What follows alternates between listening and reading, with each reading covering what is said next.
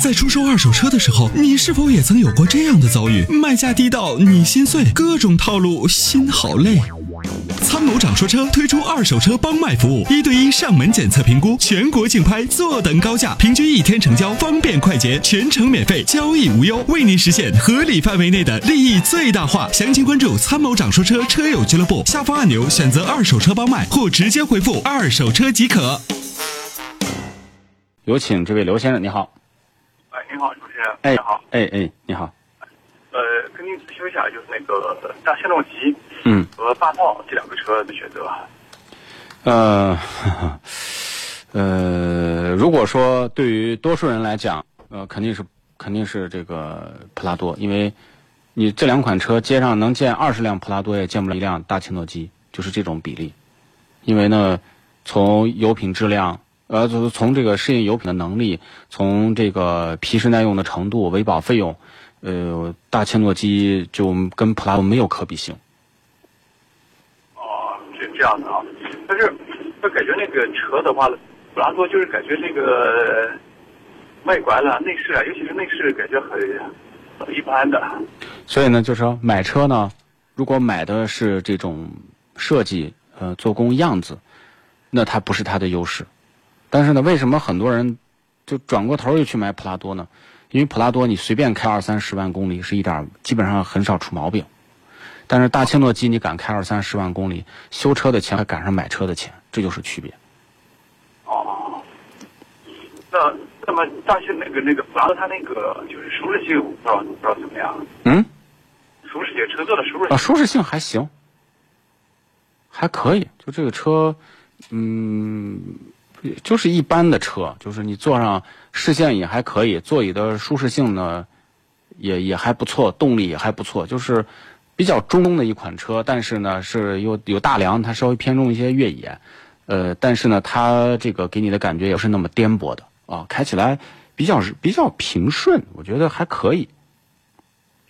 这两款车，就说单从舒适性来讲，这两款车哪一个会好一些？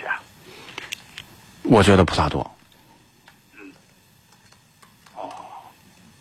这大切诺基保值率很差哦，挑油，维保费用比较贵，零配件比较贵，它缺点太多了。对对。那么，那普拉多是就是进口的和国产的，现在国产的你买不着，国产的可能你要等好几个月。进口的有，进口的四点零的那个还是全时驱的，我觉得还是挺好的，可以考虑。就是买买进口的是吧？对，买进口的，那个带那个后面那个那个那个会开不？有外挂的和底挂两种，你可以选外挂的，也可以选底挂的。啊，四点儿就是四四四点零的四点零的对外挂和底挂，大概现在就是在五十五万左右，比较多车。您您说的四点零的是吧？对，就四点四点零排量的吗？对对对对对，是的，呃，这个四点零排量油耗怎么样？十五升左右。哦，嗯，呃，颜颜色是不是就没什么太多的选择？是不是只有白色？就是选普拉多最多的是白色，然后呢是墨绿色，还有一部分人可能就是选黑色的，但是以白色为主就居多。对对对对，好的好的，谢谢谢谢。哎，没事儿，还有问题吗我？也我还我自己是实际上我自己倾向于大切诺基。您您这么一说，你要得听劝了啊，这个。 你到你到你到二手车市场，你看一下，如果有大切诺基，你看它的保值率有多低，低的吓人，你就知道市场当中对它是多么的不认可。哎，对您您这么说，我确实改改变主意。呃，这个样子看上去大切诺基确实威武的汉子啊，又雄壮又霸气，但是车呢，真的 是要靠时间去检验的。对，大多你开上三年，你五十五万买，你开上三年，你说你随随便便四十六七万，你闭着眼睛就卖掉了。但你你买个大切诺基，你开三年，你看你能卖上四十万吗？卖不上，最多三十四五万。就直接买到手，你的车就要比普拉多多贬值十万块钱，这就是区别。嗯，对对。